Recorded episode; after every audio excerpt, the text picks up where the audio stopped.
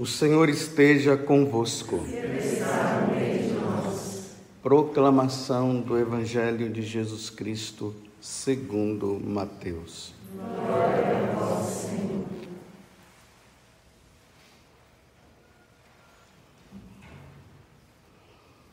Livro da origem de Jesus Cristo, filho de Davi, filho de Abraão. Abraão gerou Isaque. Isaque gerou Jacó. Jacó gerou Judá e seus irmãos. Judá gerou Fares e Zara, cuja mãe era Tamar. Fares gerou Esrom. Esrom gerou Aram. Aram gerou Aminadab. Aminadab gerou Naasson. Naasson gerou Salmão. Salmão gerou Boaz, cuja mãe era Rabi. Boaz gerou Obed, cuja mãe era Ruth. Obed gerou Jessé. Jessé gerou o rei Davi. Davi gerou Salomão daquela que tinha sido a mulher de Urias. Salomão gerou Roboão. Roboão gerou Abias. Abias gerou Asa. Asa gerou Josafá. Josafá gerou Jorão. Jorão gerou Osias. Osias gerou Jotão. Jotão gerou Acás. Acás gerou Ezequias. Ezequias gerou Manassés. Manassés gerou Amon. Amon gerou Josias. Josias gerou Jeconias e seus irmãos no tempo do exílio na Babilônia. Depois do exílio na Babilônia, Jeconias gerou Salatiel. Salatiel gerou Zorobabel. Zorobabel gerou Abiúde. Abiúde gerou Eliaquim. Eliaquim gerou Azor. Azor gerou Sadoc. Sadoc gerou Aquim. Aquim gerou Eliúde. Eliúde gerou Eliasar. Eliasar gerou Matã. Matã gerou Jacó. Jacó gerou José, o esposo de Maria, da qual nasceu Jesus, que é chamado Cristo. A origem de Jesus Cristo foi assim. Maria, sua mãe, estava prometida em casamento a José, e antes de viverem juntos, ela ficou grávida pela ação do Espírito Santo. José, seu marido, era justo e, não querendo denunciá-la, resolveu abandonar Maria em segredo. Enquanto José pensava nisso, eis que o anjo do Senhor apareceu-lhe em sonho e lhe disse: José, filho de Davi, não tenhas medo de receber Maria como tua esposa, porque ela concebeu pela ação do Espírito Santo. Ela dará à luz um filho e tu lhe darás o nome de Jesus, pois ele vai salvar o seu povo dos seus pecados.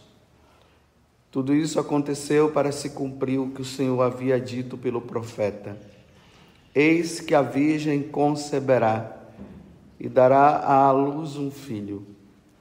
Ele será chamado pelo nome de Emanuel, que significa Deus está conosco. Palavra da salvação.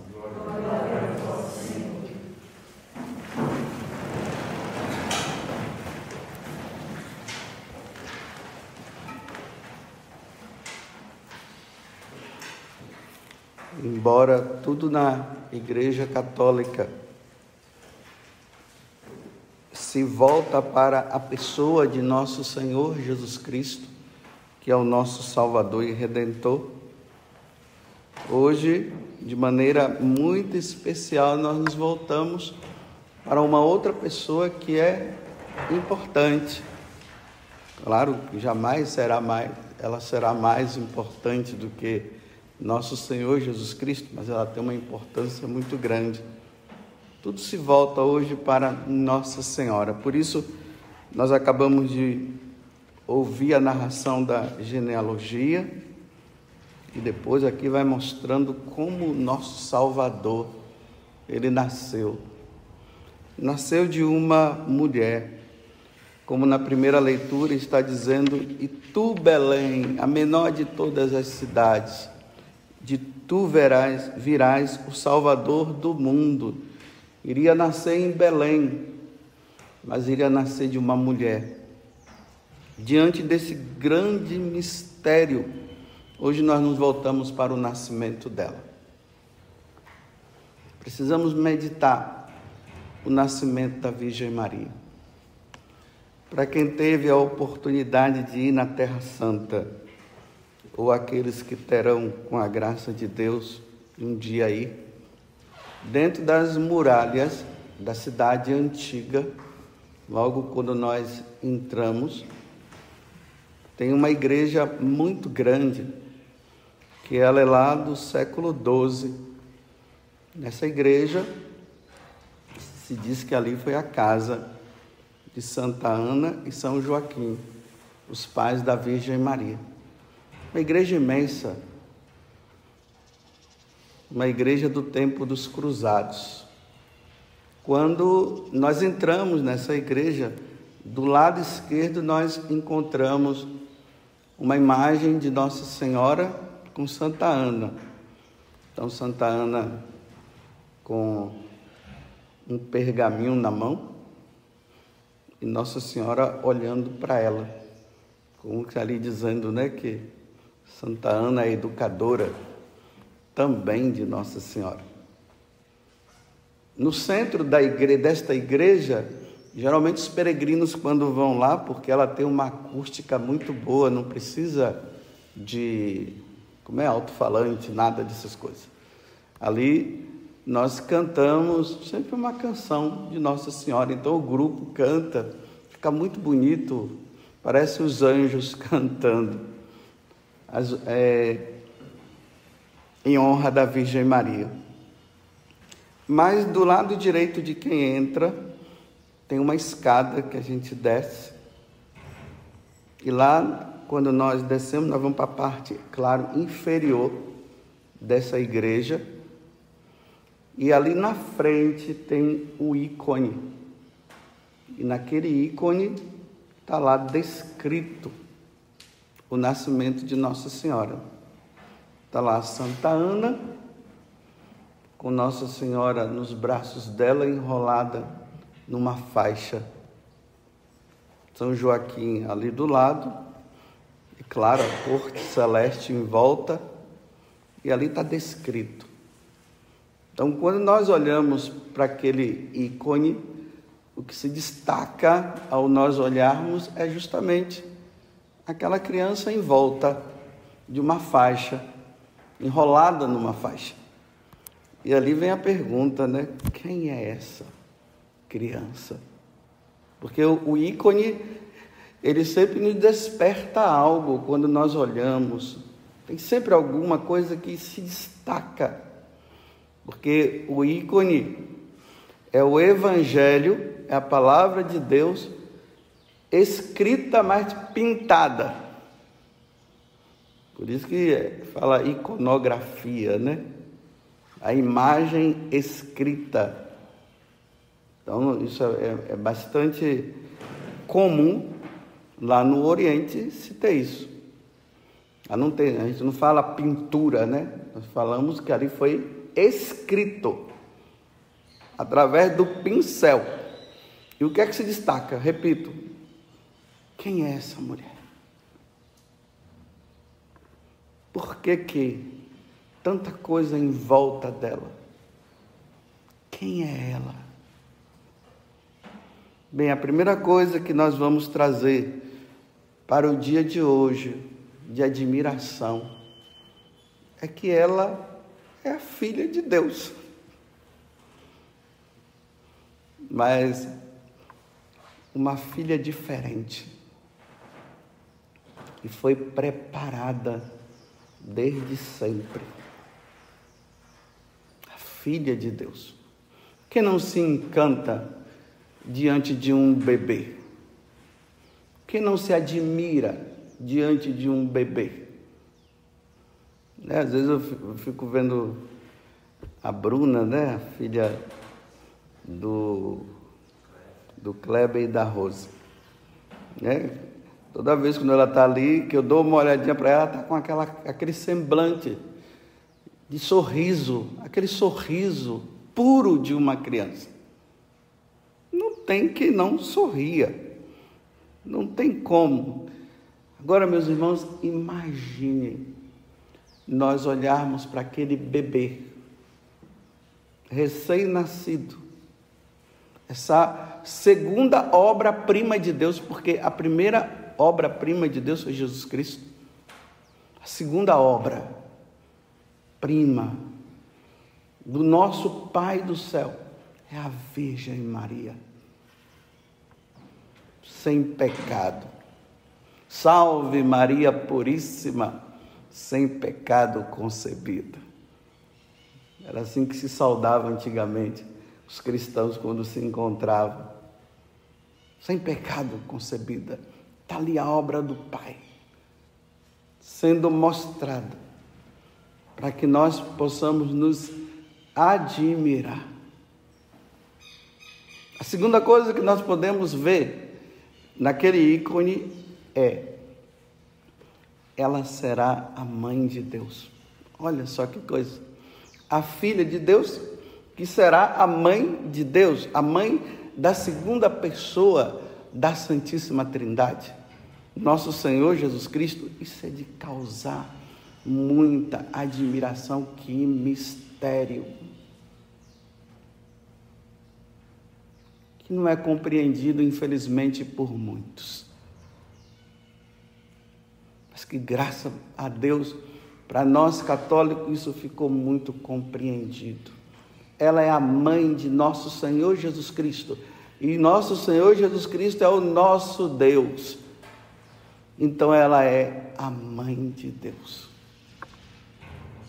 E a outra coisa que nós nos admiramos ao olharmos e vermos aquele ícone de Nossa Senhora nos braços de Santa Ana, é dizer o seguinte: o Espírito Santo virá sobre ela e ele fará com que a segunda pessoa da Santíssima Trindade seja gerado naquele útero.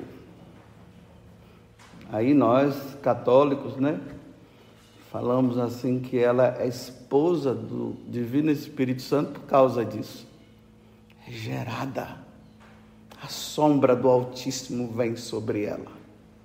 Olha que pessoa maravilhosa, que criança.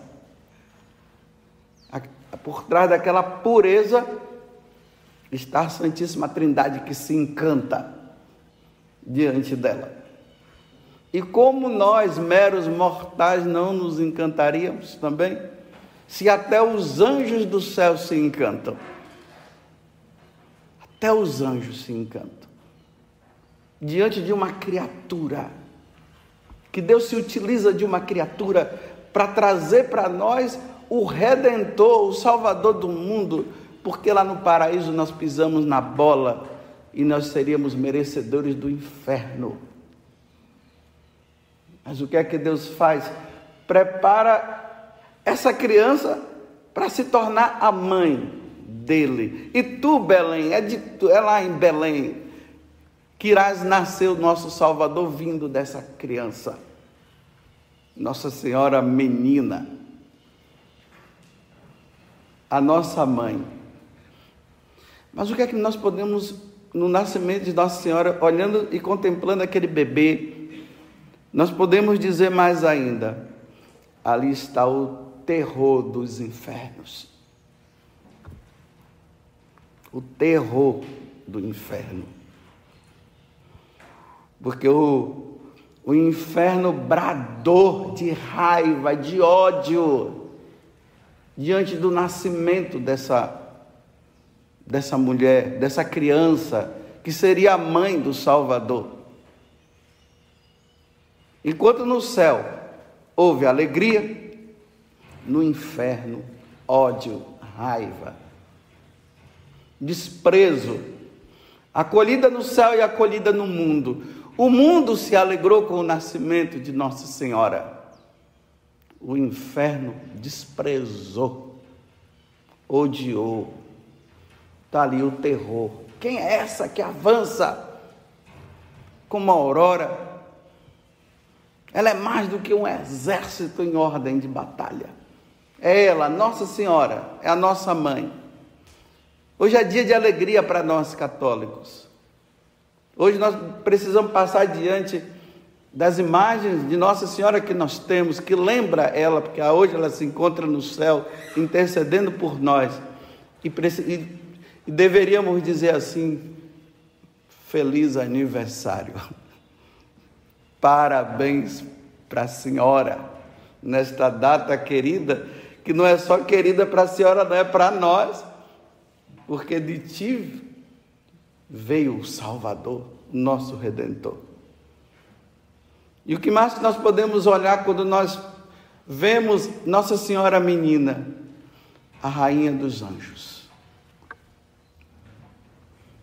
Os anjos diante dela se dobram em reverência a nossa rainha. Diante de uma criatura.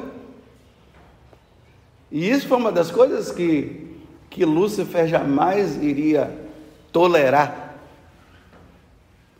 Ele se ajoelhar em adoração diante de Jesus na sua humanidade. Mas os anjos vão além, eles fazem reverência diante de uma criatura que nem Deus é. E saúdam ela, a minha rainha. E nós aqui na terra, porque ela também é nossa rainha, nós dizemos também para ela a nossa mãe a minha mãe. Parabéns, minha mãe. Porque sem a senhora, o que seria de nós? O que seria de nós? Como o Verbo iria se encarnar? É isso que nós celebramos com muita alegria no dia de hoje. É ela que no momento do martírio deu força para os mártires não renegarem a nosso Senhor. Foi ela que estava lá. Vá em frente, vá em frente. Dê a vida assim. Ame mais o meu filho, a rainha dos mártires. A rainha dos santos e a rainha nossa. É essa criança que está lá e que hoje nós celebramos com muita alegria ela que nasceu sem pecado, virgem, antes, no parto e depois do parto. Que mistério, meu Deus do céu! Graças a Deus nós entendemos isso. Tem quem não entenda, infelizmente. Tem que tem aqueles que acham que vão pela via mais fácil, né? Ela teve mais filhos. Vai pela via mais fácil. Não, nós vamos pela mais difícil. Porque nós vamos pela fé. Porque nós cremos que o ímã dela não foi rompido. No dia que Jesus nasceu. Que mistério, meu Deus. Dá para entender? Não dá. Mas nós cremos. Virgem antes, durante o parto, depois do parto. Que mistério. E aí nós olhamos para ela e ali nós dizemos, como eu já falei antes, Santa Mãe de Deus, Teotocos. Uma discussão que se teve lá no, no início da era cristã, se era ou não era A igreja foi lá e disse é, porque o povo já disse que é. Mãe de Deus. Há quem diga que não, que é uma mulher qualquer. Não, não é uma mulher qualquer, não. Não. É muito fácil dizer que ela é uma mulher qualquer. Nós vamos pelo mais difícil. Ela não é uma mulher qualquer. Ela é a mãe de Deus e nossa. Nós, a Igreja Católica nunca vai pelo mais fácil. A Igreja Católica vai sempre por aquele lado que dá nó na nossa inteligência, principalmente para os racionalistas. Os racionais eles vão sempre por uma, uma lógica humana. Não, nós vamos por uma lógica sobrenatural. Nós não vamos pelo mais fácil. A igreja, repito, a igreja católica nunca irá pelo mais fácil. Ela vai sempre subir, vai para o sobrenatural. E pela razão, pela, pela ação de Deus, ele nos convence nessa inteligência nossa que quer sempre pensar o contrário. Ele vem sobre nós e nós nos convencemos, sim, ela é a mãe de Deus, sim. Pela, pelo raciocínio humano, mas como pode uma criatura ser mãe do Criador? Realmente, pela lógica humana, não tem como se chegar lá. Mas vamos subir. Aí Deus vem em nosso auxílio. Vinde, ó Deus, em nosso auxílio, porque nós não conseguimos compreender. Aí Deus vem, aí pela fé nós dizemos: é isso mesmo. Ela é a mãe. Ela é a mãe de Deus. Ela é a mãe nossa. Ela é aquela que subiu em corpo e alma e agora está diante do, de Deus pela lógica humana, como, como acontece isso, não dá para entender, só pela fé. Vamos pelo mais difícil. Ela subiu ao céu em corpo e alma. Vamos pelo mais difícil. Não vamos pelo mais fácil. E aí nós cremos. Sim, ela subiu. O coro dos anjos a levou. E hoje ela está diante de Deus, intercedendo por nós, pedindo por nós. Ela é aquela que depois iria voltar à terra para aparecer para pessoas simples como Juan Diego, lá no México, para que aqueles índios pudessem se encontrar com nosso Senhor Jesus Cristo, em Lourdes, em Fátima, aqui no Brasil, para salvar aqueles pescadores lá que tinham que levar o peixe para aquele grande conde lá e, e acabou como pescar, não tem peixe, joga a rede. Vem uma parte do corpo, depois vem a outra parte e os peixes vêm. Não vamos pelo mais fácil, iremos pelo mais difícil. Ela é a padroeira do Brasil. Queiram ou não queiram, mas nós queremos. Nós aceitamos. Salve Virgem Maria, puríssima, sem pecado, concebida. É ela que no dia da nossa morte, com a graça de Deus, ela nos levará para o céu. Aqueles últimos momentos, como Santa Bernadette, quando estava morrendo, ela viu Nossa Senhora que veio buscá-la. Então, que no dia da nossa morte ela venha nos buscar também. E se nós formos para o purgatório, que ela nos tire de lá. Pena que do inferno não tem como fazer.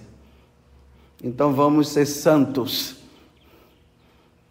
porque no, como no inferno ela não vai estar, lá também nós não estaremos, com a graça de Deus e com o auxílio da Virgem Maria, como muitas vezes nós falamos e pedimos. É isso, comemorar o nascimento de Nossa Senhora é lembrar de tudo isso.